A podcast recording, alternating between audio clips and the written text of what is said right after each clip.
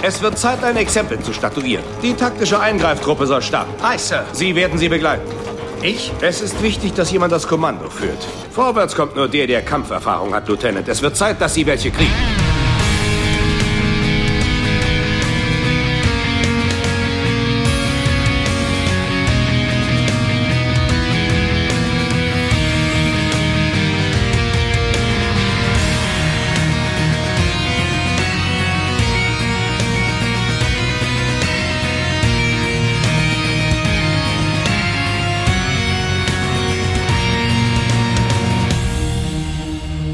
Und herzlich willkommen zum Dem Grauen Rat, dem deutschen Babylon 5 Podcast. Lange, ja, kurze Rede, kurzer Sinn. Ich begrüße zu meiner Rechten äh, den, ach, den goldenen Drachen dieser Sendung.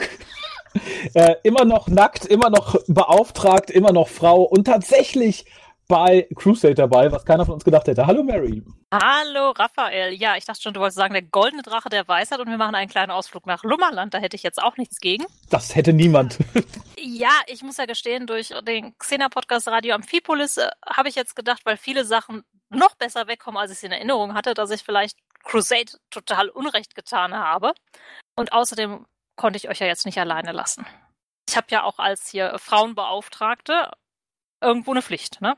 Das stimmt. Und die, die, die nächste Pflicht wäre gewesen, Hallo ja. Alex zu sagen, der zu meiner Linken sitzt. Hallo. Ich Hallo. dachte, du wolltest das durchmoderieren. Nee, ich dachte, wir machen mal so ähm, Hallo Alex. Kicken im Kreis. Ein Redekreis. Ja, ich äh, bin auf jeden Fall ja auch, äh, ich weiß nicht, froh kann man vielleicht nicht sagen bei Crusade, aber ich bin auf jeden Fall wieder dabei. Was heißen könnte, es hat dich nicht abgeschreckt. Wahrscheinlich. Ich habe mir sogar die, äh, die, die Boxen wieder gekauft. Also insofern. Du hast die gekauft? Äh, irgend, irgendwas stimmt mit mir, glaube ich nicht. Ich habe die, ich habe die tatsächlich gekauft. Ich habe äh, ge, ge, beim gebraucht äh, gebraucht Crusade Händler habe ich äh, nochmal sieben Euro investiert. So bescheuert war ich. An der Stelle möchte ich sagen, ich habe die um Weihnachten rum halt auch für irgendwie 8,90 Euro neu bei äh, äh, einem Online-Retailer, den man nicht nennen darf, erstanden. Du, du hast aber die letzte Folge noch nicht gehört. Du hast sie neu erstanden, weil du sie nicht mehr hattest. Es ist nicht so, dass der Alex die doch irgendwo in einem Umzugskarton liegen hat. Es ist tatsächlich so, dass ich mir im Nachhinein nicht mehr sicher war, ob ich da vielleicht Bullshit erzählt habe und einfach eine falsche Erinnerung habe, dass ich geglaubt habe. Ich, ich habe nämlich gesucht nach dieser Box, die ich glaube zu haben. und ich Aha. habe keine Box gefunden, die tatsächlich Crusade enthält und äh, irgendwie hat mich vielleicht meine Erinnerung getrübt äh, bei dem Gedanken, dass ich tatsächlich Crusade schon besitzen würde. Insofern habe ich gesagt, komm, ich finde die jetzt eh nicht mehr und bevor ich jetzt irgendwie mir auf ominösen Wegen für die äh, Besprechung dieser paar Folgen das immer äh, zuschustern lassen muss, naja, komm, die sieben Euro habe ich gerade noch. Ja gut, aber, aber entweder du hast dich da vertan oder du hast ein sehr seltenes äh, Sammlerstück bei dir in den Kartons rumfliegen. Möglich, möglich. Das kann es natürlich auch sein. Ja, es kann ja auch sein. Also entweder finde, taucht die Folge ja jetzt auch oder die Staffelbox jetzt nächste Woche auf oder sie ist wirklich weg. Vielleicht hat deine Frau die auch ausgemistet. Zack. Kann sein. Was also ist das für ein gut. Schwachsinn? Weg. Aber äh, das fände ich aber doof, dass sie dann ausgerechnet die, die vollständigere Box ausmistet. Da müssen wir nochmal dran arbeiten. Halt die, wo Crusade drin ist, ne? Darum ging es ihr wahrscheinlich. Ja, okay. Okay, das sagen, ist ein Punkt. Ist, ist, ein Punkt. Ist ich habe die auch ausgemistet, weil ich dachte, das sehe ich mir nie wieder an. Und jetzt sind Ach, wir wie hier. naiv war ich doch. Zusammen. Aber es ist gut, dass du doch dabei bist. Ich, ich glaub, möchte äh, an dieser Stelle sagen, ich habe sogar die erste Folge doch geguckt. Oh. Ja, also um, um, wirklich mit euch mitleiden zu können und um wirklich auch mitreden zu können. Ich läster ja auch gerne über Sachen, von denen ich weiß, dass sie lästerwürdig sind. Jetzt nimm nicht die Wertung vorweg, denn bevor die kommt, haben wir noch einen langen Weg vor uns. Oh, oh, oh, Ja, denn wir besprechen heute The Long Road, der lange Weg. Geschrieben von JMS-Regie führte Mike Vejar. Es ist auf den DVDs. Vejar. Bechar, ist das richtig? Ist der aus, ist aus einem entsprechenden Kulturkreis? Ich meine schon. Also ist er der Nachbar von Jesus sozusagen? Ich glaube schon. Wahrscheinlich heißt er deswegen Michael. Ne, Manuel, Manuel glaube ich, Michael. Ich bin verwirrt. Okay, naja, so oder so, er führte Regie, wie auch immer man ihn gerufen hat, um ihn Kaffee zu bringen. Die erste Ausstrahlung war am 6. Juni 1999 als, wie gesagt, zweite Folge. Produziert wurde sie als Nummer 7, also quasi vor dem, was wir letztes Mal besprochen haben. Und in Deutschland lief es am 18. Februar 2000. Ja, und worum geht's? Wer mag? Wer traut sich? Wer kann sich noch erinnern? Ja, wir Wer haben das vorher schon so ein bisschen ausgetüftelt, dass ich mich erinnern muss. Ich würde, ich würde mich auch erinnern. Ich habe es ja äh, heute erst noch gesehen und die Bilder waren so beeindruckend, die haben sich, glaube ich, auch für immer in mein Gehirn festgebrannt. Ob ich die Story zusammenkriege, äh, weiß ich nicht, aber ich habe Bilder in meinem Kopf, die ich nie wieder vergessen werde. Oh, als jemand, der mit Grafik zu tun hat, muss das echt geschmerzt haben, oder? Ein bisschen, ja. Aber ich würde heute tatsächlich mal schnell zusammenfassen, mal gucken, wie ich das äh, am besten mache. Mhm. Und zwar. Schnell. Fangen wir damit.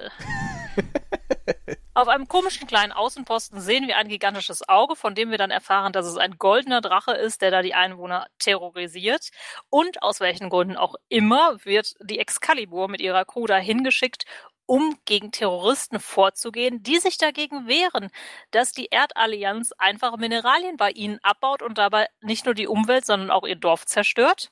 Es stellt sich dann raus, dass der Drache, der zum Beispiel solche Sachen auch macht, wie, ich glaube, Motoren in Erdnussbutter zu verwandeln, eigentlich ein Technomagier ist, der natürlich auch mit Galen gut befreundet ist. Der Technomagier ist der Freund der Unterdrückten auf diesem Hinterwäldlerplaneten, der noch nie was von einer Frauenquote gehört hat. Und dann versuchen, ja, man versucht so einen Konsens zu finden, aber die Fronten sind eigentlich verhärtet. Die Einwohner des Planeten nehmen dann Geiseln, ohne das mit dem hiesigen Technomagier abzusprechen, der zwar sagt, äh, hey, ich werde, sobald hier Waffen gezückt werden, werde ich schwere Geschütze auffahren. Das macht er dann auch. Er stellt sich irgendwo in die Mitte und will irgendwie eine seine Energien channeln und damit das Erdallianz-Schiff aus dem Orbit sprengen. Daraufhin sagt der Captain des Erdallianz-Schiffes, der glaube ich für das Arschloch des Neujahres nominiert wurde, mehrfach, ah, ihr müsst die wegschießen, ihr müsst den wegschießen. Das macht die Excalibur dann, weil der gute Captain des Erdalliance Kreuzers, Medusa heißt es, glaube ich, sagt, ja, du hast sonst hier alle auf meinem Schiff auf dem Gewissen. So, und wir sehen dann, dass natürlich der gute Technomagier sich in die Mitte des Minenkomplexes, der dort die Umwelt zerstört, gestellt hat, damit der in die Luft geflogen wird. Das war so ziemlich, ach ja, vom aufrührerischen Dorfältesten, so Magnum-Verschnitt, wird auch die Tochter krank aufgrund der freigesetzten Mineralien, weil das eine zu hohe Konzentration ist. Ansonsten ist dieses Mineral halt dazu da, Leben zu verlängern und man ist natürlich der Meinung, dass das gegen den Virus helfen könnte. Der Technomagier hat übrigens überlebt, wie das Technomagier natürlich so tun. Und Galen überlegt nicht lange, seinen Platz einzunehmen, will er nämlich nicht und geht wieder zurück an die Excalibur, wo er bereits nach zwei Folgen ein Zuhause gefunden hat. Ja, oder nach sieben, ne? Je ja. Ja, das war eine schöne Zusammenfassung. einer fast genauso schönen Folge. Oh ja. Hast du was an meiner Zusammenfassung auszusetzen? Also wirklich. Nee, primär an der Folge tatsächlich. Ich fange aber mit einem Lob an. Denn wir haben ja im, in, in der ersten Folge so ein bisschen die Musik bekrittelt. Mhm ich fand hier den, den Einführungsshot, wo man den Planeten sieht, die Sonne mit der Musik, diese paar Sekunden, die waren gut, die waren sehr gut. Was dann kam, da versagt oh, es dann oh, wieder. Dazu so habe ich mir was aufgeschrieben. Ich dachte erst, ich hätte mir Musik weiße Nüsse aufgeschrieben, aber es soll White Noise heißen. Und habe mich gefragt, ob der Komponist sich wirklich so White Noises als Grundlage genommen hat, weil das Ganze klingt immer so ein bisschen ganz abstrakt sphärisch, schönes anders. Aber wenn man sagt, er wollte diesen White Noise Klang irgendwie musikalisch nachempfinden, könnte man so ein bisschen Erklärung haben, warum das Ganze gescheitert ist. Ach, ich, da, da, da brauche ich gar keine Erklärung für. Das ist und wie gesagt, in, ähm, im Backdoor Pilot hat man gesehen, das funktioniert. Ich frage mich halt nur, was die hier veranstaltet haben oder was sie ihm gesagt haben. Hör mal, nimm nur die Sachen, die Kacke geklungen haben beim letzten Mal. Ich weiß es nicht. Aber was Ähnliches hat man offensichtlich dem CGI-Team gesagt dem man dann die schwere Aufgabe gibt, hör mal, ihr kennt doch das China-Restaurant zur Chunke. Die haben ein schönes Logo. Das hätten wir gern als Monster in der Eröffnungssequenz mit einem schönen roten Auge. Also, da muss ich tatsächlich sagen, ich wundere mich später in der Folge, wie der gute Lieutenant Myers so aus dem mir nichts, dir nicht plötzlich merkt, ach, das ist so ein Hologramm. Ja. Das weiß ich eigentlich. Ich frage mich, warum das hier noch keiner gemerkt hat. Das ist ein schlechtes Hologramm. Ich bin ja. vor allen Dingen ein bisschen traurig darüber, dass es nicht dabei geblieben ist, dass wir nur dieses Auge sehen. das war ja im, im Verhältnis ja. fast noch gut. Das war ja noch, da kann man sagen, okay, man zeigt nur das Auge, weil den ganzen Drachen kann man nicht, aber den zeigt man trotzdem noch. Ich möchte tatsächlich sagen, dass ich das Mehrfach. ganz schön fand, diese erste Szene mit diesen zwei ich weiß nicht, Mining-Spezialisten, die da in dieser kleinen Hucke sind und wo es aussieht, als hätten sie alles abgedunkelt und der eine reißt das diesen Vorhang auf und man sieht das Auge, das wirkt erst so ein bisschen beklemmt und als könnte da was Spannendes kommen. Kommt leider nicht, aber das wirkt erstmal ganz einladend. Sie, sie geben sich ja auch Mühe. Sie sagen, es kommt wieder, es kommt wieder. Und wo du sagst, sie haben sich's dunkel gemacht, da war ich jetzt gerade fast davor, vielleicht haben sie auch das Rotlicht angeknipst. Denn interessanterweise, und ich bin mir sehr sicher, es ist einfach falsch verlinkt, wird die Arbeiterin, gespielt von einer Sophia Santi, die ist in allen führenden Guides verlinkt mit Sophia Santi, die seit 2005 als Pornodarstellerin arbeitet, Ui. die aber äh, auf jedem erdenklichen Bild sehr viel jünger aussieht als die Dame hier. Also entweder hat die richtig was machen lassen oder das ist tatsächlich einfach eine doofe Namensdoppelung und die Dame hat danach nie wieder einen Job bekommen, weil er sagt, naja, das Pornosternchen wollen wir nicht. Also ich bin mir sicher, äh, da kann man sich auf dein Urteil verlassen, weil ich davon ausgehe, dass du sehr ausgiebig recherchiert hast. oh ja, glaube mir, das habe ich. Das habe ich. ich habe, ich habe, leider ist von der Arbeiterin nur das Gesicht bekannt, aber auch das ließ sich nur schwer mit der anderen Sophia de Santi vergleichen. Ist jetzt vielleicht auch kein so ungewöhnlicher Name, oder? Weiß nicht. Santin, nee. Nö, ich glaube nicht. Aber wie gesagt, ich, es tut mir leid um die Vielleicht arme die auch eine Darstellerin, die offensichtlich äh, überall falsch verlinkt wird. Die auch Sophia heißt. Oder eine Eltern Cousine waren oder nicht sonst kreativ. irgendwas. Man weiß es nicht. Wir nennen alle, wir nennen alle unsere. Na, die erste Sophia ist leider Pornostar geworden, die nächste Sophia, mit der machen Ich wir will es nicht besser. sagen, aber das kommt tatsächlich Ja. im lateinamerikanischen oder hispanischen Kulturkreis relativ häufig vor, dass es Namensänderungen gerade in verschiedenen Generationen gibt, also Namensgleichheiten. Okay, also ja, in verschiedenen Also Generationen. meine wenn man Tanten und Cousinen. Die Tochter nach dem nee, Opa nee, das benennt. ist im Prinzip die benennen teilweise ihre Kinder nach sich selber. Ich habe diesen Fall in meiner Ja Familie gut, ja, mehrfach. haben wir hier im Deutschen ja auch. Dann, dann ist es vielleicht Sophia Junior, die hier Schauspielerin werden wollte, und Sophia Senior, die irgendwie vor der Kamera die Beine breit gemacht hat. Aber wie komme ich jetzt von da auf etwas ganz anderes?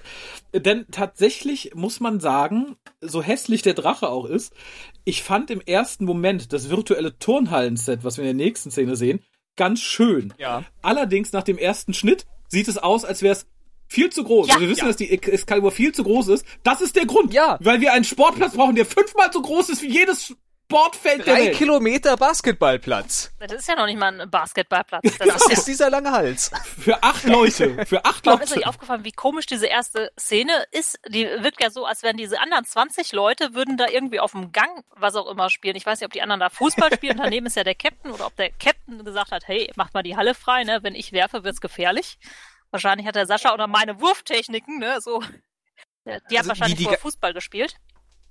Die, die ganze Komposition von dieser, von dieser Aufnahme ist irgendwie nicht gelungen, weil du siehst genau, okay, das ist alles CGI und die Leute, die standen da alle gerammelt in diesem kleinen Raum, den man eigentlich gefilmt hat. Man hatte eigentlich nicht den, Platz, genau. um die Leute äh, wirklich auf so großer Fläche, wie man uns hier suggerieren will, äh, dass dieser, dass diese Räumlichkeit hätte äh, zu verteilen. Das Ich mag tatsächlich diese Szene, diese leichte Aufsicht, wo der Second in Command kommt und der Gideon da steht und Bälle wirft. Das mag ich, aber dann diese Leere dahinter ist absolut Ja. wahnwitzig. Ich mag das total gerne. Man hätte, glaube ich, nur klugerweise einfach die anderen Leute nicht mit in die Szene reinnehmen sollen. Der hätte in einer abgedunkelten Turnhalle alleine spielen sollen. Das hätte charakterlich gepasst und man hätte nicht diese armen 20 Leute, die in so einem kleinen Gang stehen, weil der Chef halt die drei Kilometer Basketballplatz braucht. Ja, man hätte ja auch nicht diese drei Kilometer Halle zeigen müssen. Oder man hätte im Hintergrund einfach noch drei, vier Leute.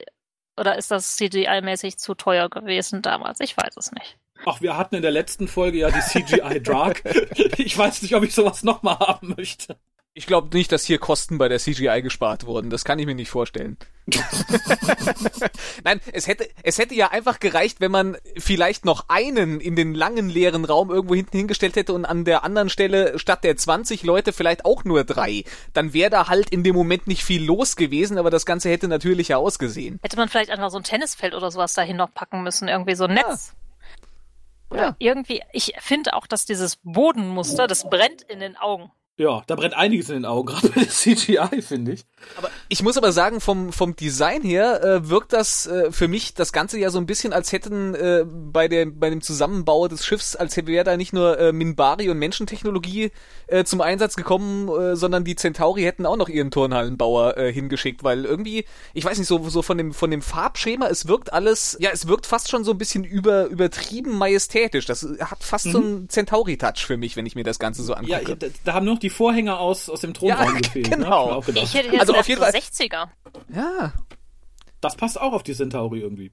Finde ich, so ein bisschen angestaubt. Aber ihr, ihr habt Ähm, recht, äh, oder, oder Raphael, du hast recht, äh, es kann eigentlich nicht Centauri sein, weil wenn ich es mit dem Thronraum vergleiche, die Centauri bauen nicht so großzügig, selbst wenn es um Thronräume geht. da kann die Turnhalle doch nicht so groß sein. Das, das stimmt wohl. Ich hatte aber dann, ab diesem Moment, also ich mochte auch, wo der äh, Matheson reinkommt und die äh, quatschen kurz.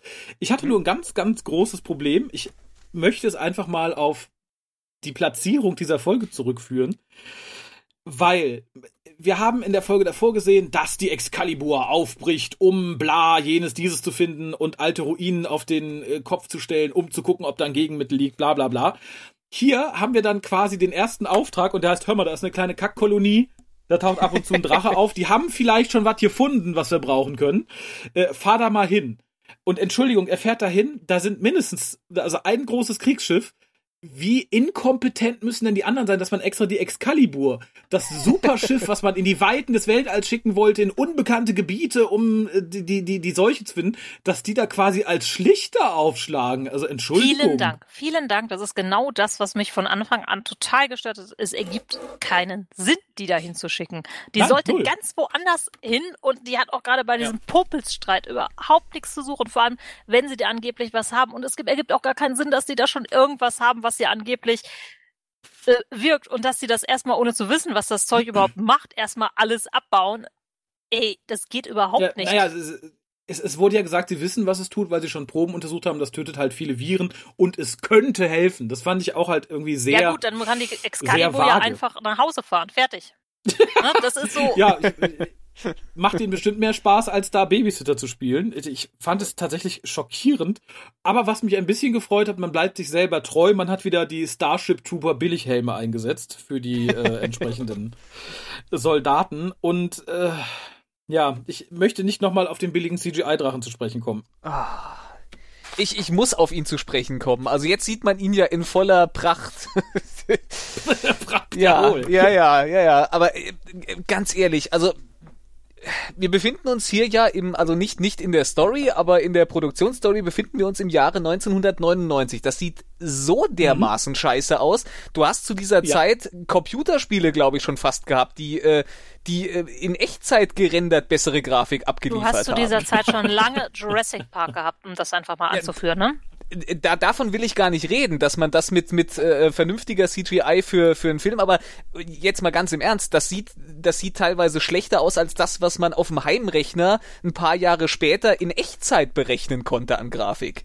Ja, vor allem das. Und ich hatte erst so die kleine Hoffnung, dass man sagt, okay, das ist ja nur ein Hologramm, das soll extra billig aussehen. Ja. Aber der Rest der CGI krankt halt an ähnlichen Problemen. Das finde ich. Und vor allem, man braucht ja gar nicht so weit wie Jurassic Park gucken oder sonst was. Guckt euch Babylon 5 Staffel Ja. 3, 4, 5 Ja. an. Dann habt ihr, und das Schlimme ist tatsächlich, ist es nicht nur die CGI. Ich finde, die ganze verkackte Optik dieser Serie sieht nicht nach Jahrtausendwende aus. Sie sieht so nach Anfang bis mit 90er aus. Es ist echt Ja. eine Schande. Nee, absolut. Ja, warum ist das so? War das Budget so viel geringer oder hatte der äh, JMS keine Lust mehr? Also da würde ich dann einfach mal JMS zitieren. TNT wollte das so. Das ist doch seine Antwort für alles eigentlich. Also keine Ahnung. Ich, äh, es, es sieht nach ganz schlimmen Budgetkürzungen aus oder JMS hat sehr viel in die eigene Tasche gesteckt. Das war, glaube ich, bis heute jetzt aufgefallen. Also ich finde das Schlimme an diesem CGI-Drachen ist halt, dass du von Anfang an irgendwie weißt, das ist ein Hologramm und dadurch, dass er so schlecht gemacht ist, dich echt fragst, ist das irgendwie ein lustiger Streich, aber dann laufen diese komischen ne, Dschungelkämpfer panisch weg und man denkt sich, okay, soll das jetzt ein echter Drache sein? Soll der so aussehen wie ein echter Drache? Und der sieht nur für mich nicht so aus. Das ist echt so, es ist nicht immersiv, wie man sagt. So null.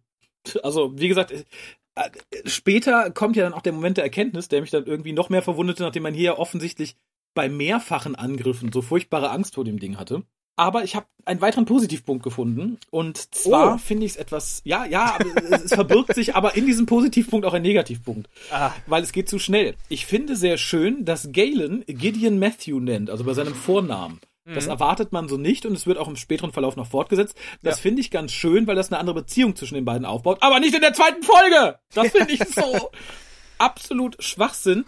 Aber auch hier, Galen macht mir, ähnlich wie auch in den Folgen davor, hier am meisten Spaß, weil er der Einzige ist, den ich charakterlich so ein bisschen greifen kann, äh, als er halt auch nach der Farbe des Drachen fragt und so weiter und so fort. Da merkt man halt, dass ein bisschen mehr dahinter als nur seine Funktion auf dem Schiff. Hm. Ja, äh, also ich finde auch die Dialoge, die er hat, häufig gut. Und ich muss gestehen, dass Galen der einzige war aus der gesamten Serie, der mir im Kopf geblieben ist. Für mich war Crusade die Serie mit dem Technomagier. Er ist ja jetzt eigentlich auch der einzige, mit dem man hier in der Folge auch noch großartig was macht. Also Captain Gideon Mhm. ist zwar auch da, hat auch Screentime, aber äh, so wirklich äh, was machen, was nicht jeder x-beliebige andere auch hätte machen können, äh, darf er ja auch nicht. Also und den Rest sieht man ja eh Nee. nicht. Das ist auch einer der großen Kritikpunkte, finde ich. Ja. Weil das ist, ich finde es absolut Schwachsinn, auch gerade an dieser Stelle eine Folge zu zeigen, die sich dann auf einen oder anderthalb Charaktere konzentriert Ja. und nicht erstmal das Leben auf dem Schiff und die Leute auf dem Schiff zu zeigen. Aber wir haben dann tatsächlich nochmal die Erklärung, dass Regula 4 äh, eigentlich so eine, wie heißen die nochmal hier, die Leute, die keine Technik mögen und hier mit den Pferdekarren Ich habe mir Gegend fahren. Space Ähm, Amish? Amish aufgeschrieben. Amish, genau. Amish, aber in gammelig irgendwie. Die Amish sehen Ja. ja immer stylisch aus und ordentlich. Das sehen aus wie die Leute, die bei den Amish nicht anhauen dürften, weil sie zu schmutzig sind und zu selten duschen. Die haben da die Kolonie gegründet, gesagt, wir brauchen keine Maschinen mehr, nix. Wir leben wie in Wilden Westen. Und ja, durch großes Glück leben wir aber länger, denn unsere Mineralien sprudeln irgend so ein Zeug hoch, was äh, Viren ziemlich schnell platt macht. Und das war der Moment, wo ich dachte, ja, den Plot kenne ich. Star Trek 9 war nett. es ist ja ganz offensichtlich auch irgendwie an Wildwesten angelehnt, allein wenn man sich nachher das Outfit anguckt, mit dem äh, Gideon da auf dem äh, Planeten noch aufkreuzt.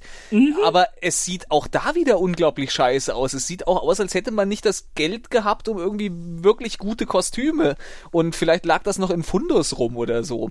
Ich, Ich möchte an der nicht. Stelle sagen, erstmal Ja. finde ich das total komisch, dass erst von mittelalterlich gesprochen wird Ja. und dann ist es aber doch der Wilde Westen. Das kann man klar unterscheiden, weil ich bin da Ja. echt so ein bisschen irritiert gewesen, hä, ist es doch jetzt Saloon? Und was ich finde, sie sagen ja einfach nur, die wollten so ein bisschen natürlicher leben ne, und weg von der Technik. Das heißt aber nicht, dass man von seinen gesellschaftlichen Strukturen wieder zurück in die Steinzeit gehen muss, weil in dieser wunderbaren neuen Gesellschaft da unten, die der Elvin so hoch lobt und das sind decent, decent people, die behandeln, glaube ich, ihre Frauen wie den letzten Dreck, weil die Frauen, bis auf ein paar Ausnahmen, die da mit am Tisch sitzen, dürfen A, nichts sagen. Die sind auch bei diesen Protestbewegungen nicht dabei. Das ist eine Frauendarstellung, wie damals im Wilden Westen oder im tiefsten Mittelalter. Und das finde ich ganz, ganz furchtbar. Weil es A, totales Naja, sie sind Klischee ist. mitgegangen. Offensichtlich stehen sie drauf.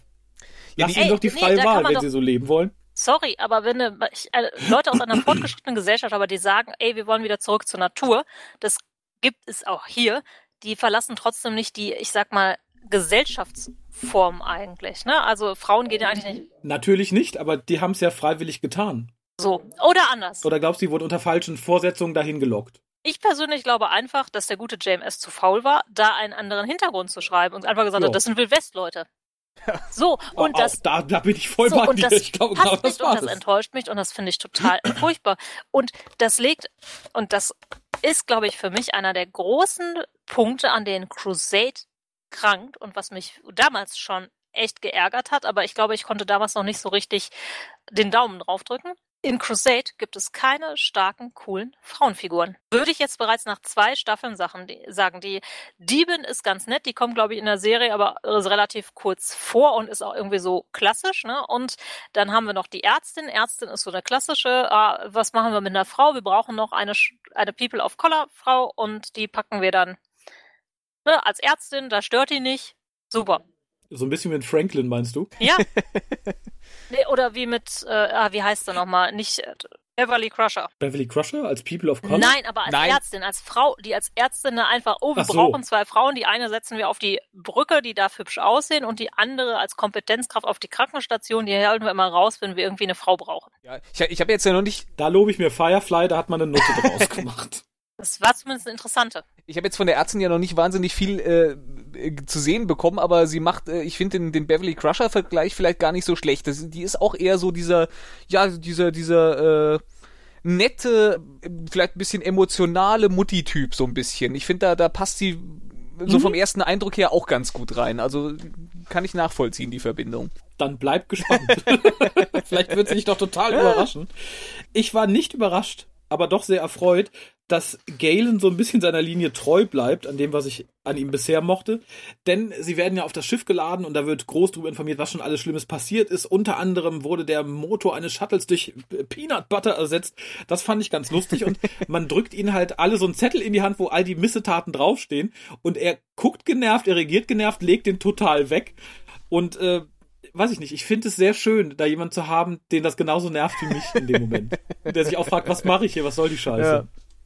Ja, das ist auch überhaupt nicht, die haben ja auch keinen getötet, das sind auch keine Terroristen in der Stelle, das sind Leute, und da muss ich auch sagen, die Erdallianz, die kommt rüber wie, ey, ihr verdient das, dass die tragt die Erde platt machen, wenn ihr euch alle so Total. benehmt. Die sind Ja. auf eine kleine Kolonie gekommen, mit der sie eigentlich nichts zu tun haben und graben da genau an der Stelle, wo die Siedlung ist, nach einem Mineral, ohne groß zu fragen und ohne Rücksicht auf Verluste, obwohl der Planet riesengroß ist, nur weil man da vielleicht zwei Tage Zeit spart. Wo ich mich auch frage, ey, sind eure Scanner alle kaputt? Ja, erstmal das und vor allem des Rätsels Lösung am Ende ist ja dann ganz einfach, ach ja, wir helfen denen einfach eine schöne andere Stelle zu finden. Das hätte eines Dialogs bedarft. Mehr nicht. Ich finde es sowas von, also allein die Triebfeder dieser Story ist schon irgendwie sehr, sehr dünn. Ganz kurz aber noch zu äh, Captain Daniels. Der kann theoretisch halt auch einfach so schlecht gelaunt sein, weil man ihn in diese Serie gesteckt hat. Denn er hat bisher in Babylon 5 schon schönere Rollen gehabt. Ja. Zum einen war er in Infected zu sehen als äh, Leeson Drake. Und dann hat er in diversen Folgen neben einem Nahen dann den bekannten Nahen Talon gespielt. Ähm, ja, und jetzt hockt er hier und muss ein Arschloch spielen. Also da, finde ich, merkt man die Energie, die das quasi äh, entfesselt. Er, er, er wirkt sehr authentisch arschig, arschig. Aber er hat zumindest weniger Zeit in der Maske wahrscheinlich verbracht. Das ist ja auch schon mal was. De definitiv. Es sei denn, er sieht so aus, wie wir ihn aus Infected kennen später. und man musste ihn auf diese Art wieder zurückschminken. Ja, aber ich finde ihn jetzt auch nicht gut. Also klar kommt er so ein bisschen als Arschloch rüber, aber Nö. der ist jetzt auch kein mitreißender Darsteller. Nee, aber ich glaube, das sucht man auch in dieser Serie vergebens. Das ist auch keine mitreißende Serie. Ich finde halt, er passt sich unglaublich gut dem an, was ich von Crusade so bisher gesehen habe, in Erinnerung hatte, dass halt alles sehr viel flacher, sehr viel Mhm. abziehbildhafter ist. Und hier hieß es so, wir brauchen die doofe Erdallianz, die macht was Böses und brauchen einen bösen Captain vor Ort. Punkt. Mehr hat die Charakterbeschreibung, glaube ich, nicht hergegeben. Und Ja. da, das ist was, was ich mich jetzt schon die ganze Zeit frage, oder was heißt die ganze Zeit? Wenn du dir die Grunddinge ansiehst, dieser Serie, das hätte eigentlich funktionieren können. Von den Charakteren, wie sie grob Total. angelegt sind, von der Story, wie sie ist. Und ich glaube auch die Schauspieler, also ich glaube weder, dass der, Moment, ich vergesse seinen Namen immer, Peter Woodward, der ist eigentlich kein schlechter Schauspieler. Und auch der vom Gideon, dessen Namen ich immer vergesse, eigentlich vergesse ich alles. Naja. Das sind keine schlechten Darsteller. Gary Cole. Gary genau. Cole. Der ist tatsächlich Ja. kein schlechter Darsteller, ähm, wie man auch in anderen Serien sieht, aber es versagt an so vielen anderen Stellen. Wie, wie auch hier. Ich habe schon die, die, die, die, die Hände über den Kopf zusammengeschlagen, als mir mir die CGI-Bar präsentiert hat von außen, wo ich dachte, ja. Ich habe erst gedacht, das ist eine Kirche. Oder ein Gewächshaus. Eins von Es, beiden. es hat halt so null Es ist eine merkwürdige Stil. Architektur. Total. Es ist, äh, und vor allem entspricht es so null dem, was man von innen sieht. Es entspricht überhaupt nichts. Es sieht weder aus wie, wie ein äh, Western-Saloon, was die Leute, die drin sitzen, irgendwie äh, dir suggerieren, noch, noch sieht es aus wie mittelalterlich, was uns vorher erzählt wurde, was auf dem Planeten los ist. Äh, Es, es passt hier nichts zu gar nichts. Sehr richtig, ja. Oh, und ich habe noch nie ein so lieblos eingerichtetes Set wie diesen Saloon Ja. gesehen. Wo ich einfach nur so ein paar Tische als Theke Aber, zusammengehämmert aber du hast ja schon äh, Crusade einmal durchgeguckt. Glaub mir, da begegnet uns das noch öfter. Aber ja, ich, äh, ich frage mich, ob das so die Sparfolge war, wo man dachte, so, wir kratzen jetzt nochmal das letzte Budget zusammen für einen Drachen und für zwei, drei bekackte Sets. Äh, nee, Aber wir, ne, wir haben eine Dame im Design, die gibt sich ganz besonders viel Mühe. Die hat auf allen Tischchen im Saloon Tomaten, Weintrauben und ein paar Erdnüsschen hingestellt. auf einer blauen Serviette. und viel, viel besser, überall diese weißen Begräbniskerzen. Obwohl wir Ja. elektrisches Licht an der Decke haben. Ich dachte, was soll das denn? Will man unterstreichen, dass sie es natürlich haben wollen? Das ist so ein bisschen wie Gott, das ist, das ist so ein bisschen wie die Grünen. Nee, wir haben elektrischen Strom, aber wir wollen natürlich sein, hier eine Kerze. Dann noch eine Kerze. Vor allem, nichts wirkt in diesem Raum so deplatziert wie die Kerzen. Nichts. Alles ist Ja. dreckig, salunig, schmantig, aber hier die weißen Kerzen. Offensichtlich finanzieren die sich dadurch. Ich habe keine Ahnung. Ähm, ich habe da ehrlich gesagt, das ist überhaupt nicht so salunig äh, schmantig. Es, es sieht einfach billig aus. ja, aber die Kerzen sehen teuer Es, aus. sieht- es sieht so aus, als wäre man zum nächsten Möbellager gefahren und hätte irgendwie ein bisschen was einge Es hat überhaupt kein, äh, kein, kein. Ah, das sieht aus wie so eine Jugendherbergsmensa. Ja. So von diesem Ja. abgeranzten Stil her. Ja, aber auch eher so in den Alpen irgendwo, oder? Ja, auf jeden Fall weiter weg. Es, es, Jetzt nicht die Hightech-Jugendherberge hier um die Ecke. es passt äh, nichts zusammen, aber äh, ich, ich meine, auch daraus kann man ja einen Stil machen. Man kann uns ja hier irgendwie, man, man hätte uns ja hier. Eklektik. Ja, genau, Eklektik. Damit, damit hätte man uns ja quasi hier irgendwie was Alienhaftes, dass es halt nicht zu sehr Wild West und nicht zu sehr Mittelalter, dass man irgendwie so eine Mischung, aber, aber auch das funkt, als sowas funktioniert es nicht. Es ist einfach zu lieblos gemacht. Nee, dafür sind auch die Typen, die da drin sind, wieder zu lieblos Klischee, Richtig, ja. irgendwas. Hier, der, der Magnum für Arme ist ganz, ganz furchtbar, der da hinter der Theke steht und seine arme Tochter durch die Gegend Ja. scheucht. Und was ich noch ganz furchtbar finde, ist der aus dem Vorspann bekannte Grinser mit Daumen von Galen. Finde ich auch. Ich habe noch die Hoffnung, weil ich nicht mehr so gut an äh, Crusade erinnere, dass das auch wieder in der Platzierung der Folge liegt. Vielleicht wurde ihm irgendwann dieses menschliche Gebaren mal gezeigt. Wenn nicht, ist es absolut sinnfrei und dämlich. Aber das schließt sich gut an was anderes an, denn es wird gesagt, hier zieht die Local Klamotten an, aus welchem Spind ihr auch immer die gezogen habt, und nehmt Local Currency mit. Und hier möchte der gute Gideon dann nach einigem äh, gehuste, gepruste Mädchenangespreche dann sein komisches Gesöff bezahlen und fragt, was kriege ich dafür? Und er sagt, "Da den ganzen Papp und alles. Wie gut haben die ihn recherchiert? Das ist doch eine irdische Kolonie. Die müssen doch zumindest eine Ahnung davon haben, wovon und wie die zahlen und wie da gerade der Wechselkurs ist. Ja, vor allem, wenn die da, also die müssen ja schon ein paar Tage da sein. Die haben da dieses kompletten Mining-Komplex aufgestellt, der wahrscheinlich auch mehr als einen Tag braucht.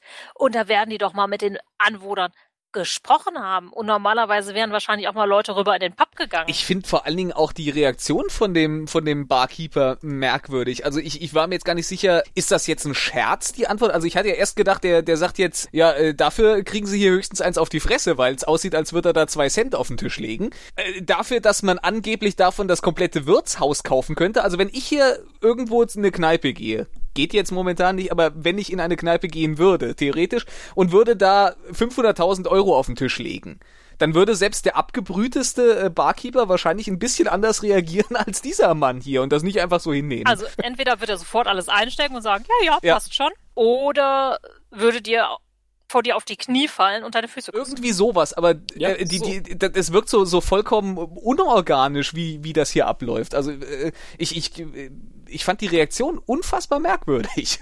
Ja, auch davon abgesehen, das passt für mich auch gar nicht zu dieser Art von Gesellschaft, dass die da als Gruppe, die sich abschottet von allen irgendwie neumodischen Krams und in Frieden mit der Natur leben will, dass die Geld haben. Entschuldigung, das passt nicht. Ja, ich habe noch ein ganz Weil anderes ich glaube auch Problem unter damit. den Amish und anderen sind, glaube ich, irgendwie so Tauschwaren Mhm. und sowas angesagt. Ja, und vor allem lässt das auch offen, wie groß die Kolonie ist oder ob es da mehrere gibt. Weil offensichtlich haben sie ein Problem mit Gideon und Galen, weil sie die für Leute aus einer anderen Stadt halten. Äh, auf der anderen Seite sieht das alles so klein und mickrig aus, dass man denkt, okay, es ist eine Kolonie.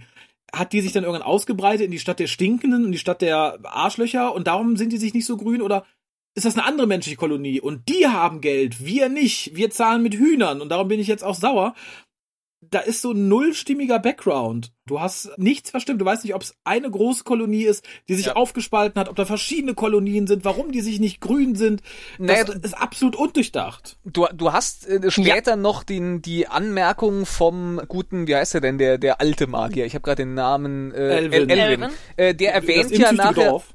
Der erwähnt ja nachher, dass, äh, dass es äh, andere Dörfer gibt, äh, als er quasi sagte hier, die beiden, die, die kommen wegen mir und äh, ist so schwer hier die, die Leute aus anderen Dörfern und sowas, ja. Da wird ja, zumindest aber das, wo die aber anderen Dörfer reingeschmissen. herkommen und warum. Ja. Also, ich weiß nicht, wenn die Amish jetzt aufbrechen und sagen, wir haben jetzt unser Land. Die sagen doch nicht irgendwie äh, 50 Jahre später, na, jetzt machen wir drei Dörfer und wir hassen Ja. uns gegenseitig. Also Ja. das. Und wenn hätte man es irgendwie mit drei Sätzen erläutern sollen. Es wird genug Ja. geredet in dieser Folge. Das Aber ist wir waren bei Elvin. Ja. Elvin ist übrigens äh, der Vater von Galen, also der Schauspielervater von dem Schauspieler Ja, von Galen. Und ich finde, man merkt es. Ich finde, die beiden haben eine schöne Chemie miteinander. Und ich glaube, das ist so die schönste Chemie, die man in dieser Serie kriegt, wenn die Leute sich privat kennen und mögen. Weil ich glaube, schauspielerisch hätte das sonst auch so vor sich hingedümpelt. So sehe ich die Szenen von den beiden sehr gerne tatsächlich. Ja, ich muss auch sagen, das ist so ein bisschen die Chemie zwischen den beiden, ist so das, was es am ehesten in der Folge noch rausreißt. Aber auch nicht Ja. wirklich. Also, Ja. Ähm, Ich mag auch diese Hintergründe zu den äh, Technomagiern, die so ein bisschen Ja. vorkommen. Also auch, dass der gute Galen oder dass die ganzen Technomagier halt abgehauen sind vor dem Konflikt mit den Schatten und Galen dann nahegelegt wurde, wieder zu gehen. Mhm. Und dass Elvin also schon vorher praktisch gegangen wurde, Na, der blieb ja um so sein ne? eigenes Ding zu machen. Der, der sagt, er ist einfach nicht mitgegangen, als sie sich alle verdrückt haben. Das finde ich schon ganz nett. Dafür, dass er dann hier gestrandet ist und so einen Mumpitz macht, finde ich, ist das irgendwie ein bisschen. Ja, das fand ich ein Boah. bisschen merkwürdig. Also wir erfahren ja relativ zu Ende der Folge noch, er ist seit zwölf Jahren da, beklagt sich Aber dann ist er doch schon länger eben. da als Schattenkrieg, eben oder? drum. Er, be er beschwert sich hier an der Stelle aber darüber, dass ja die anderen Technomagier, die Mhm, sind ja alle abgehauen. sind. Die, die alten Verpisser, die haben sich ja äh, schnell verkrümelt, aber er äh, wohnt seit zwölf Jahren bei den Amish und hat ja jetzt irgendwie im Schattenkrieg auch nicht wirklich eingegriffen. Das finde ich ein bisschen. Äh, Ja, Moment, vielleicht, vielleicht hat er eingegriffen, aber die Schatten haben über den Drachen gelacht. ja, das kann sein. Ja, aber vielleicht hat er seine Kolonie beschützen wollen und das erstmal hauptsächlich gemacht, was ich dann wieder in Ordnung finde. Ja. Ich weiß nicht, ob da so viele Schatten vorbeigekommen sind. Selbst denen war ich das auch zu nicht. doof. Da, der kleine wahrscheinlich. Planet, da, da, uh, die haben, ähm, Ich habe mal eine Frage. Sind Technomagier eigentlich immer Männer? ähm, ja, Man hat nie eine weibliche Technomagierin gesehen. das sind Techno-Hexen. Das hast du dir jetzt ausgedacht. Natürlich, aber ich finde, es ist nicht schlechter als diese Story. Das ist richtig. ja, wir haben bisher, glaube ich, nur Jungs gesehen, tatsächlich. Die Frauen sind vermutlich äh, zu Hause und kochen Gemüsesuppe, wie auch die Dame, die wir nicht sehen, von der uns nur erzählt wird, dass sie die, die viel zu heiße Gemüsesuppe gekocht hat, die Alvin dann seinen Gästen vorsetzt. Es ist schon schön, wie wir in dieser Folge äh, eigentlich nur, nur, es geht nur um zwei Frauen. Die eine kocht Gemüsesuppe und wird nicht gezeigt und die andere ist krank und muss gerettet werden. Das sind die einzigen Rollen, die Frauen in dieser, in dieser Folge überhaupt haben. ja, sehr wichtig. Das macht mich total wütend. Also für eine Serie aus der Zeit. Und da gab es ganz, ganz andere Sachen und das finde ich Ja. ganz furchtbar. Und das kann JMS besser. Und diesen Bullshit hat er geschrieben. Das kann er jetzt niemand anderem ankreiden. Und ich glaube nicht, dass TNT Doch, gesagt hat, mit TNT. möglichst wenig Frauen. Doch, da, genau das wird er sagen. TNT wollte keine Frauen in dieser Serie. Genau. Außer sie sind nackt. Oder kochen Suppe. Ähm, das Gespräch, ja. Ja, regt mich auf. Das, ja kann, das, kann ich vielleicht noch an dieser Stelle einfach abkürzen. Kann man nicht oft genug sagen. ich wollte gerade sagen, wir, wir können dem noch ein bisschen, ein bisschen Raum einräumen, wenn du möchtest. es ist einfach so, zu diesem Zeitpunkt hat es wirklich gute Serien gegeben mit Frauen in den Hauptrollen. Ne? Ich kann jetzt natürlich wieder mit Xena anfangen oder mit Buffy oder mit ganz, ganz vielen Frauen. Es gab schon Dana Scully bei Akte X. Wir müssen nur zu Babylon 5 zurückgehen, wo es Susan Ivanova gab, Delenn, auch Talia Winters war ein cooler Charakter. Und hier, was haben wir hier? Also in dieser Folge haben wir erstmal gar nichts, außer dem armen Mädchen im Pub. Und alle Gesellschaftsformen, die uns gezeigt werden, sind total frauenfeindlich. Was soll denn der Bullshit? Ähm, ich möchte Und dazu solche sagen, Serien haben immer Vorbildfunktion und wir befinden uns in der Zukunft. ich habe aber ein kleines Lob. Ein ganz kleines Lob. Oh. Ein, ein Mini-Lob sozusagen, ein Löbchen. Und zwar Für die find ich, 70er Jahre Ausstattung bei Elvin. Oh nee, da wäre ich schon weiter. Das sieht aus wie ein kleines Hobbithaus, fand ich. Nur billig. Als hätte man. Das ist, wenn du dein Hobbithaus auf Wisch bestellst. So sah es ein bisschen aus. Immerhin kann man aufrecht Ich stehen. fand das echt so eine 70er Jahre Opa-Oma-Wohnung. Ja, ja gut, ich meine, der ist seit zwölf Jahren da, ne? Und Ikea gibt's da nicht. Ja, also für mich roch, also wenn es da riechen würde, Ja. wahrscheinlich wie bei meinen Großeltern damals. Vermutlich. Also ne, diese alten Polster, die eigentlich schon viel zu alt sind, aber die trotzdem nicht rausgeworfen werden, weil es ja teuer. Und die schon den Geruch der Gemüsesuppe angenommen haben. Ja, die hängt bis in den merkwürdigen Tapeten an der Wand. ja, aber ich, nee, da tatsächlich bin ich ein, ein, einen kleinen Schritt weiter, denn ich fand die CGI der Ausgrabungsstätte ganz schön. Da hat man sich ein bisschen Mühe gegeben. Ja. Allerdings hat man dem Praktikanten die Kameraeinstellung Oh machen ja. lassen. Das Ganze sieht aus wie eine Miniatur. Ja. Ich dachte echt so, im ersten Mal dachte ich, ach, das ist aber schön. Ich sag, aber, äh, äh, ich dachte dann, okay, vielleicht schwenkt man jetzt hoch und es ist eine Miniatur in einem Schiff oder so, was nur gezeigt wird. Nee, das fand ich ein bisschen verstörend und tatsächlich, als man uns dann später zeigt, wie das da wirklich aussieht, das passte wieder null zusammen. Du hast so einen Ja. Schrottplatz mit drei Planken und vier kleinen alten Hütten und das soll die große Grabungsstätte sein. Nein, Ja. nein. Ja, vor allem, du hast ja auch bei diesem CGI-Ding am Anfang, du siehst ja auch irgendwie keine Bewegung da drin. Das wirkt ja einfach nur tot und starr. Und eigentlich sind da Leute, bewegen sich und bewegen Material. Das finde ich halt, passt für mich auch nicht zusammen. Ja, ist, Nee, das sieht halt vor allem aus, als wäre das ein geschlossener Komplex und alles passiert im Inneren. Das, was wir später Ja. sehen, ist halt einfach, es, keine Ahnung, ein Vorgarten. Es ist wieder das, was wir ja bei der ersten Folge auch schon äh, kritisiert haben, äh, dass hier offensichtlich äh, CGI-Department und, und Set-Ausstatter überhaupt keine Kommunikation untereinander hatten. Die haben, wir haben überhaupt nicht äh, gewusst, was die jeweils Nee. andere Abteilung da zusammenbastelt. Und deswegen sieht das vollkommen unpassend aus. Total. Und wie gesagt, da dachte ich zumindest, ja, die CGI ist ja zumindest nett. Aber Punkt. Also, weiß ich nicht, vielleicht hat da einer äh, absichtlich Überstunden geschoben, ist dann nach Hause und gesagt, mach du mal das mit der Kamera fertig. Ich, ich weiß es nicht. Also, äh, es geht dann auch weiter so abziehbildhaft, dass Captain Daniels halt nicht hören möchte, aber er sagt, nein, mehr Leben auf der Erde sind in Gefahr als hier die Leute auf dem Planeten, die halt dann irgendwie ne, nicht mehr da lange leben können, weil die Natur zerstört wird, Rhabarber, aber auf diesem riesigen Planeten, wo man dann am Ende der Folge einfach mal sagt, wir suchen wir bald einen anderen Platz. Nein, das muss hier sein und es ist alles ganz berechtigt, weil ja mehr Menschen sterben könnten. Äh, Das ist hanebüchend. Ja, vor allem, Also es ist sowohl dieses, das fruchtbare Land genau an dieser Stelle wurde zerstört und auch das Wasser und alles, wo ich mir denke, okay, der Planet ist groß genug und ihr könnt nur an dieser einen Stelle fruchtbares Ackerland finden. Dann habt ihr euch vielleicht den falschen Planet ausgesucht. Und auf der anderen Seite genauso, wenn das Mineral eigentlich überall vorhanden ist, hättet ihr vielleicht doch nochmal euren Planetenscanner anschmeißen können, um woanders noch was zu finden. ja. das Oder einfach mit den Leuten gesprochen. Auch da möchte ich sagen, Star Trek 9 macht es geschickter tatsächlich, dass man sagt, so, der ganze Planet macht das, man kann hier hinziehen oder alles wegnuckeln, da ist der ganze Planet im Eimer. Hier finde find ich, stimmt das Größenverhältnis nicht. Ähnlich wie bei der hübschen CGI der Grabungsstätte, finde ich, kann man das nicht in so einem kleinen Kack Mittelalter-Saloondorf erzählen Mhm. und dann sagen, wir haben nicht die Möglichkeit, mal eben 500 Meter woanders zu bohren. Das finde ich halt ein bisschen Ja. Schwach. Ja, äh, äh, Elvin findet das auch schwach und droht, er würde viel Schlimmeres tun, wenn äh, die Soldaten Gewalt anwenden würden gegenüber den äh, Siedlern, was sie bis dahin nicht tun. Aber die Siedler fordern's raus, denn sie entführen jetzt einfach die Mitarbeiter der Grabungsstätte, die offensichtlich von der Minimalcrew von sechs Mann irgendwie geführt werden kann, trotz der Größe. Ja, und da ist ja auch überhaupt kein militärischer Schutz, scheinbar. Nee, die sitzen alle oben. Und dafür, dass es da Terroristen gibt. wie gesagt, das ist ein Kreuzer da oben. Die könnten eigentlich Ja. das alles platt machen, wenn sie wollen. Schön fand ich allerdings, dass wir auf einem Planeten ohne Technik sind, die es aber trotzdem schaffen, die quasi Warnmeldung für die Entführten im Kartoffeldruck in Harry Potter Schriftart auf ein Blatt zu drucken. Ich habe mir tatsächlich- statt sowas handschriftlich zu machen oder sonstiges. Ich habe mir tatsächlich so, auch Harry gedacht- Potter Font aufgeschrieben, weil das wirklich mit diesen mit diesen zueinander Total. verschobenen äh, in so Wellenlinien quasi gehenden äh, äh, Schriftzügen, das, das sieht total so aus. Dachte ich auch. Ich so, aha, okay, war die Eule gerade krank, dass ihr das jetzt selber dahin bringen müsst. Ich dachte, das wäre die Schrift aus dem Vorspann gewesen. Ich glaube nicht. Die sieht nicht so, so, Okay. so dick, schnörkelig, Harry Potterig aus. Es ist wirklich, ich dachte im ersten Moment, ach, sieh mal an. Ich, äh, es gibt ja dieses äh, schöne Titelthema, was so mit leichten Glocken anfängt. Die, die, die, die, die. Das habe ich in dem Moment gehört und dachte, ach, ist aber nett. Vor allem muss sich ja einer von den Entführern hingesetzt haben, in den Kartoffeln diese Buchstaben geschnitzt oder vielleicht haben die auch den Font vorrätig, aber muss das dann von Hand gesetzt und gedruckt haben. Ich finde, das ist viel Mühe für so eine Entführung. Andere hätten es einfach von Hand geschrieben. Man weiß ja eh, wer es war. Es bringt ja jetzt nichts, das nicht handschriftlich zu schreiben, weil man Angst hat, man wird entdeckt. Ja, es äh, passt wieder hinten Ja. und vorne irgendwie nicht zusammen, was man uns hier verkaufen will. Nee, gar nicht. Aber das, das macht es ja auch ein bisschen spaßig. Dafür kippt man uns ein bisschen Continuity für die Füße, denn wir erfahren in dem Gespräch zwischen Galen und äh, Elvin, dass Elric, den wir aus Babylon 5 schon kennen, das ist der Technomera, den wir da gesehen haben, der Lehrmeister und Ziehvater von Galen ist, der ihn aufgenommen hat, nachdem seine Eltern gestorben waren. Und es wird dann nochmal kurz gesagt, dass er ihn ja gefürchtet hat, weil er so böse war, aber auch, weil er immer Angst hatte, ihn zu verlieren. Das ist, glaube ich, mehr Hintergrund, als wir in den nächsten Folgen von allen anderen Charakteren kriegen. Das ist schon für diese Serie gewaltig.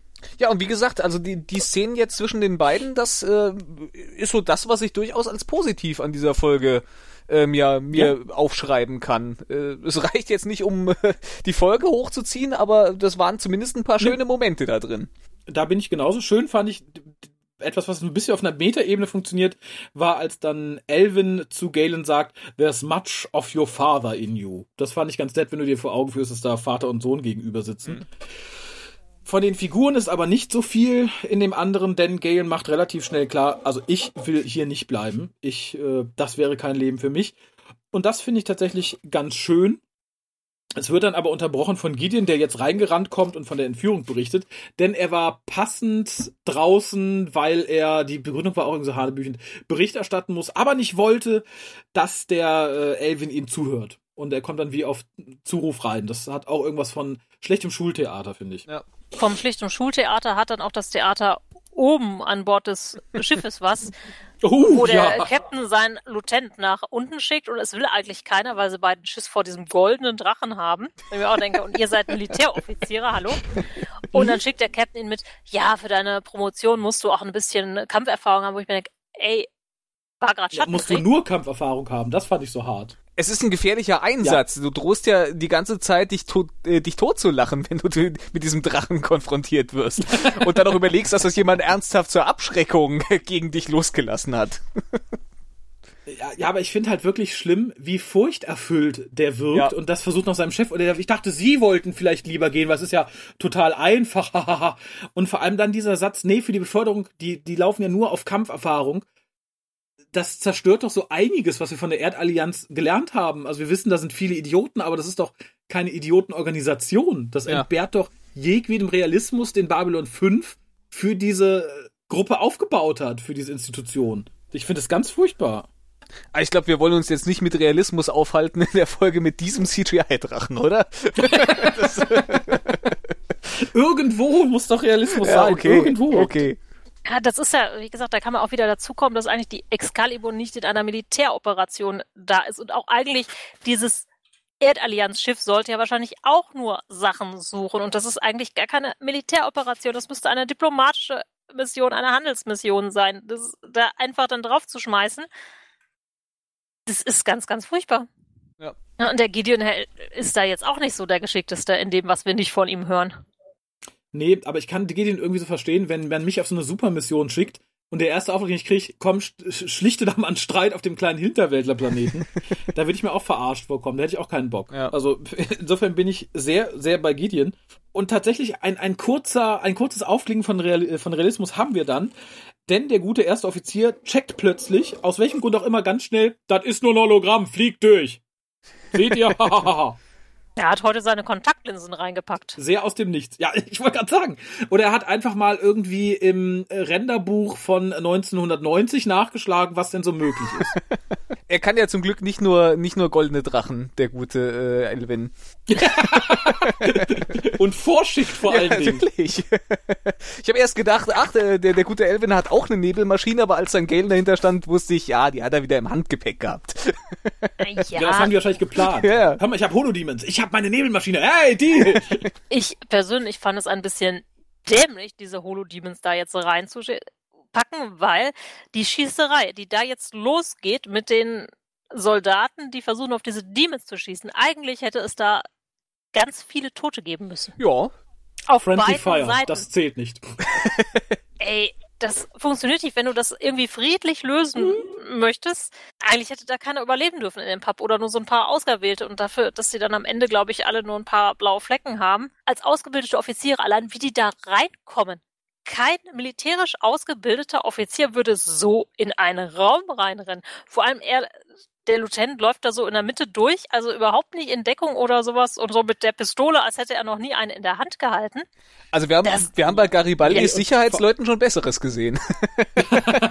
Ja, Ja, und vor allem als ausgebildeter Militär sollte dem sehr schnell klar gewesen sein, diese Holodemons, die kommen von Elvin. Den hätte ich doch als erstes erschossen. Dann hätte sich das doch alles erledigt. Also, ne, wenn einer sagt, hier, das sind meine Roboter, die befehle ich mit meinen Gehirnwellen und ha, peng. Ende.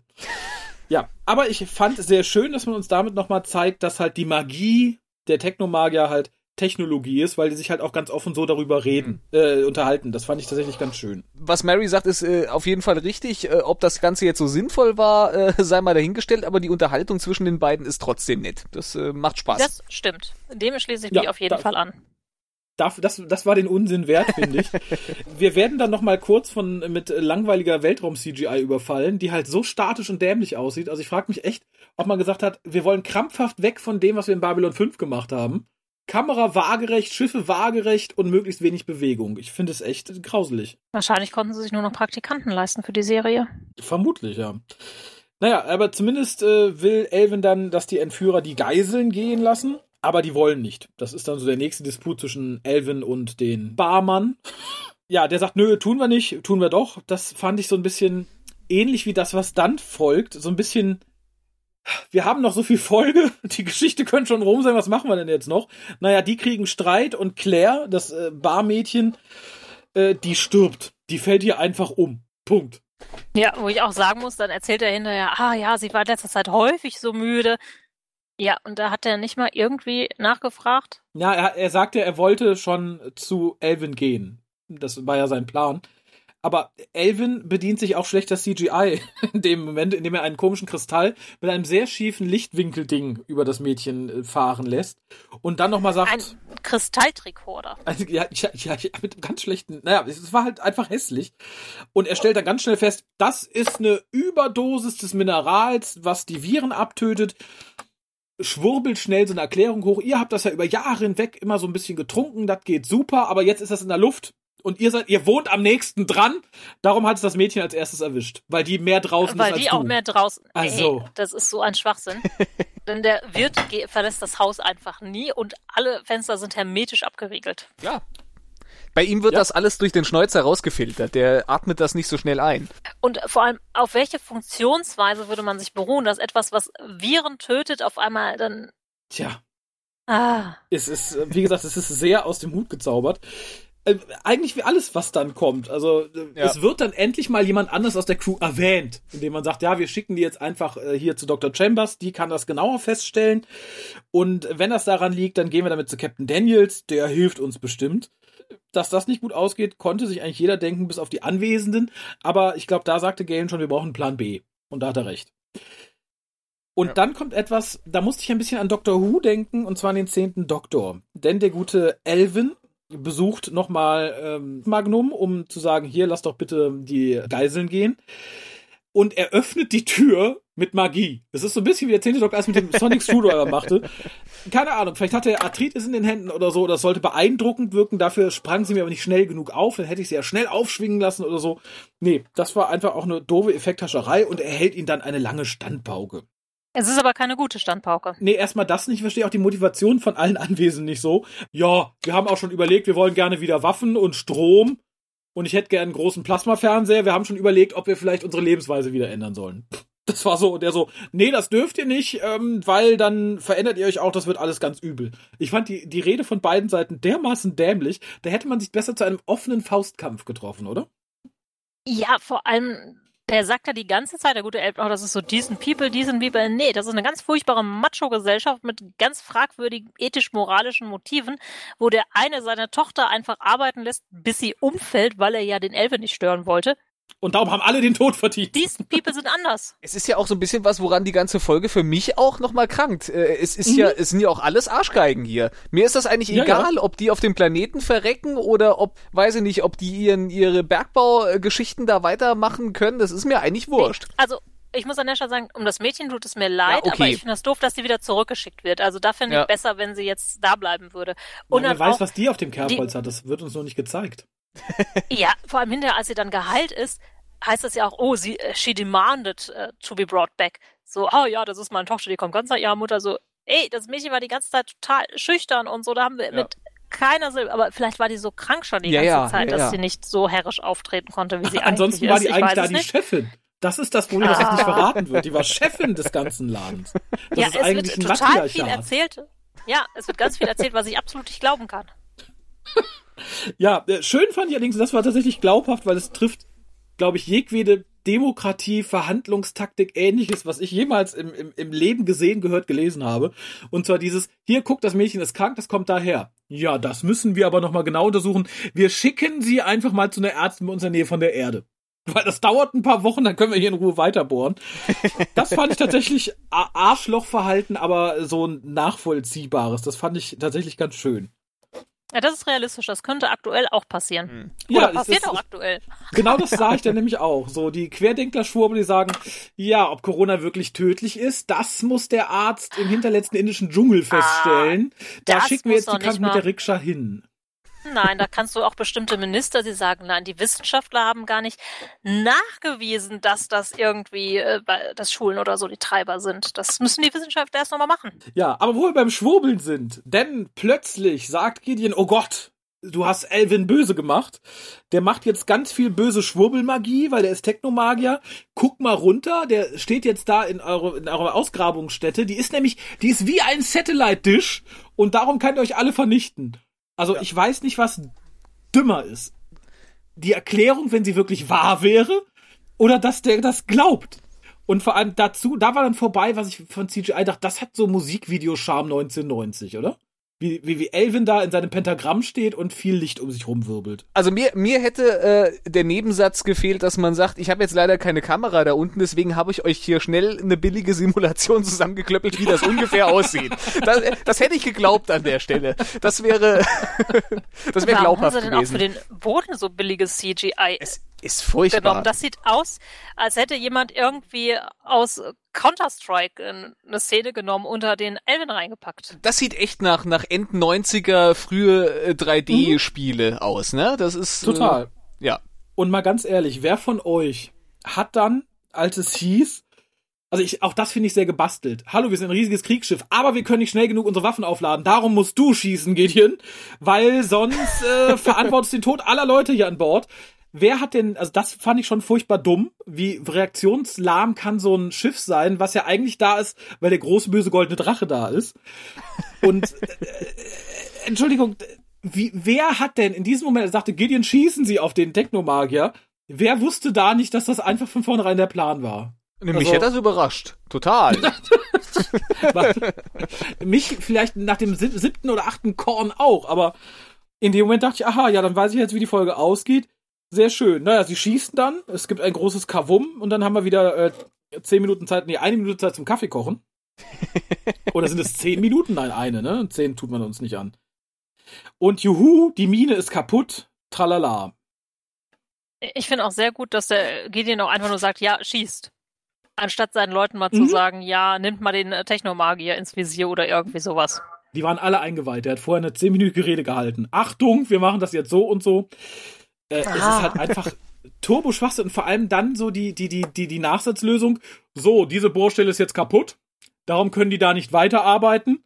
Und dann sagen die Siedler, ja, wir helfen ihnen, was anderes zu finden. Da war es bei mir vollkommen Äh, vorbei. Also da ist jede Glaubwürdigkeit. Äh, äh, da, da, äh, hä? Jetzt helfen die sich einfach plötzlich alle gegenseitig. Ja, das erst, ging vorher äh, nicht.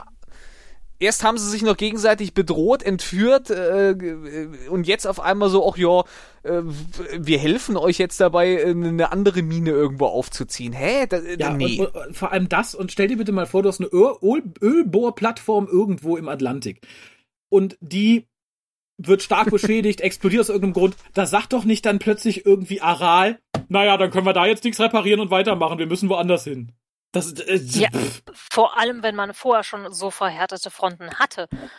Also der hätte jetzt auf jeden Fall gesagt, so jetzt schnappen wir uns erstmal alle, die da unten sind und sperren die weg, nicht, dass uns das mit dem nächsten Standort wieder passiert. ja. ja. Ja gut, äh, vielleicht gibt es auch Standorte, wo keine Dörfer in der Nähe sind oder so, aber die hätte man auch vorher, glaube ich, ganz leicht finden können, aus dem Weltall heraus. Nein. Wir haben keine Fenster. Ach so, ja, das ist natürlich ziemlich doof. Unser Scanner ist kaputt, der hat so lange Ladezeiten. Genau, ja, nee, unser, unser Scannermensch hat sich so vor dem Drachen erschrocken, der hat Kaffee drüber gekippt, seitdem können wir hier nichts mehr scannen, das tut mir sehr leid. Naja, und dann trauern natürlich alle um den guten Elvin, außer ich. Ich wusste schon, dass er noch lebt, denn ploff ist er wieder da, um sein letztes Gespräch mit Galen zu halten. Und auch hier stehen wir wieder, ähnlich wie am Ende der letzten Folge, auf Kunstrasen, aber diesmal noch eingebettet in viele äh, Kunstbäume. Das war wieder so ein Set, wo ich dachte, ja, da haben wir das lokale Garten-Kunstcenter geplündert und ich finde, es sah ganz furchtbar aus und tatsächlich finde ich auch das Gespräch hier am schwächsten, weil es halt nur noch darum geht, ja, ich will jetzt das Universum sehen, bevor die große Dunkelheit kommt. Foreshadowing, das fand ich auch sehr billig. Das hat auch Babylon 5 immer eleganter gelöst. Und ja, nochmal Galen, äh, der dann äh, gesagt bekommt, ne, du hast ja ein Zuhause, das wirst du auch noch irgendwann merken.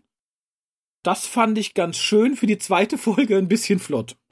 Tja. Ja, vor allem, da Galen das ja nochmal aufgreift, glaube ich, hinterher. Ja, genau, dass er dann nämlich Gideon sagt, gegenüber, Ja, als sie dann ja. gehen, so. ich würde nicht hierhin zurückkehren, wenn wir das Mittel gefunden haben, äh, denn ich habe schon ein Zuhause. Das hätte er gar nicht sagen brauchen. Er hat gesagt, ich kehre hier nicht zurück, es sind nur Arschlöcher. Das hätte mir als Erklärung viel mehr gereicht. Ja, und dann äh, fliegt die, Dis äh, die Discovery, wollte ich gerade sagen. Ja, das passt irgendwie.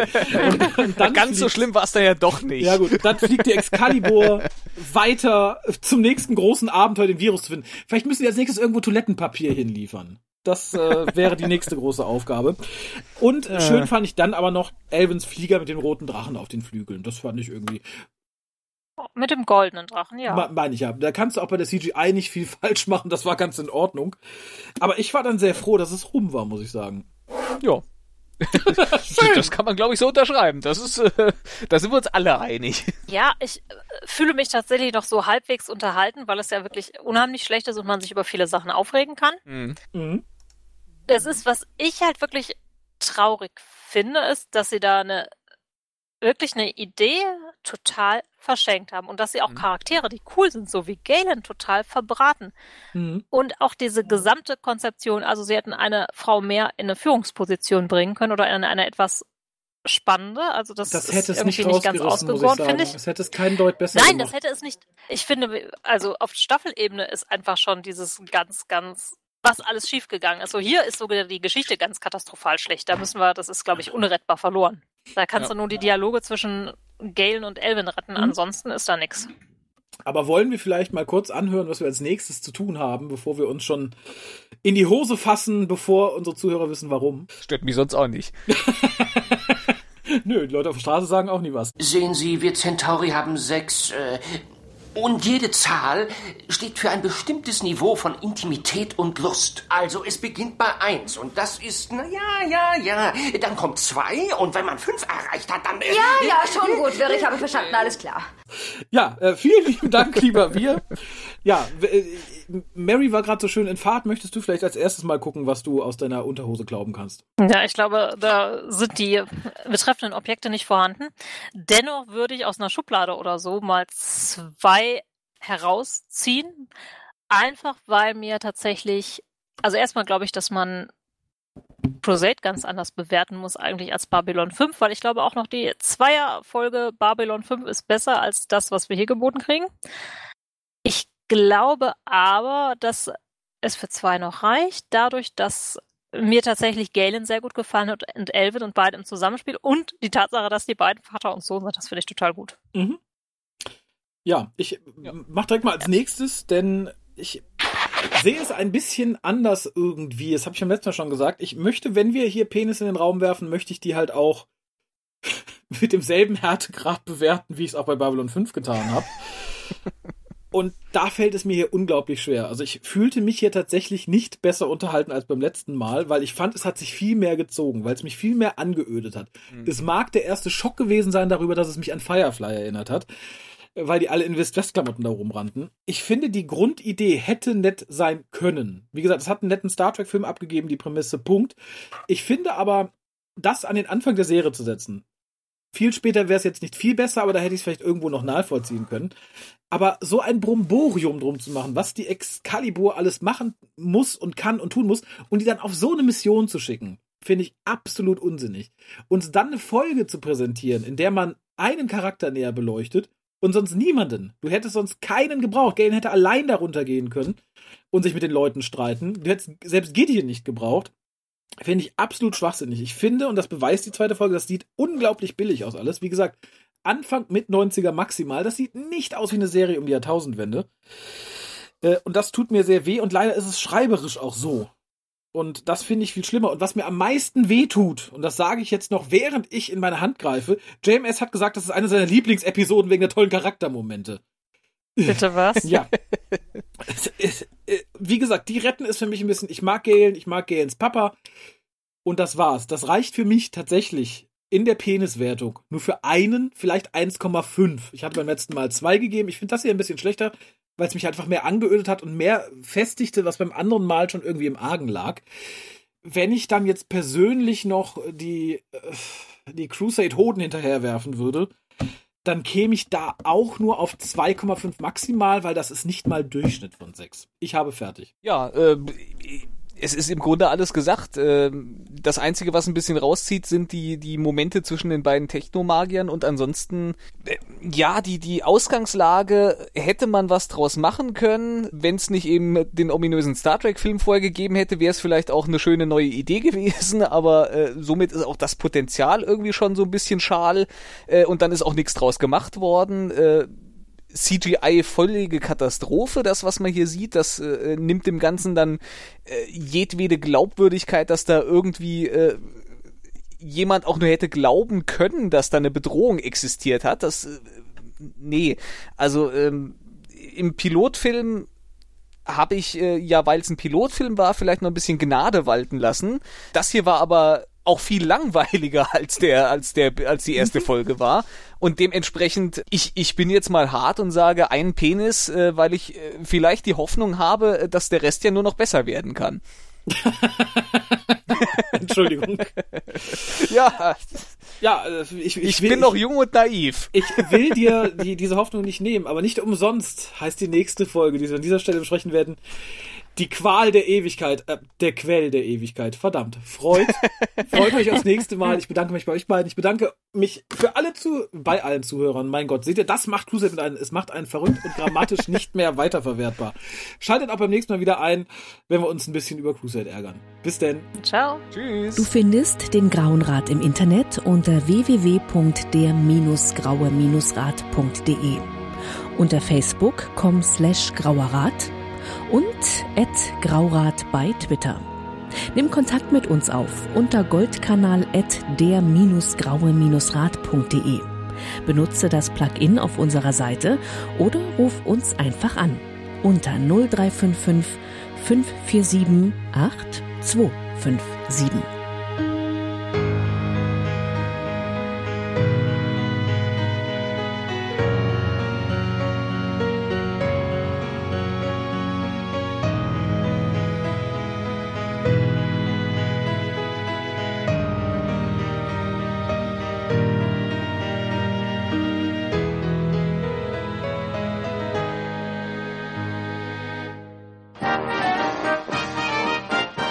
Produktion des Podcast Imperiums.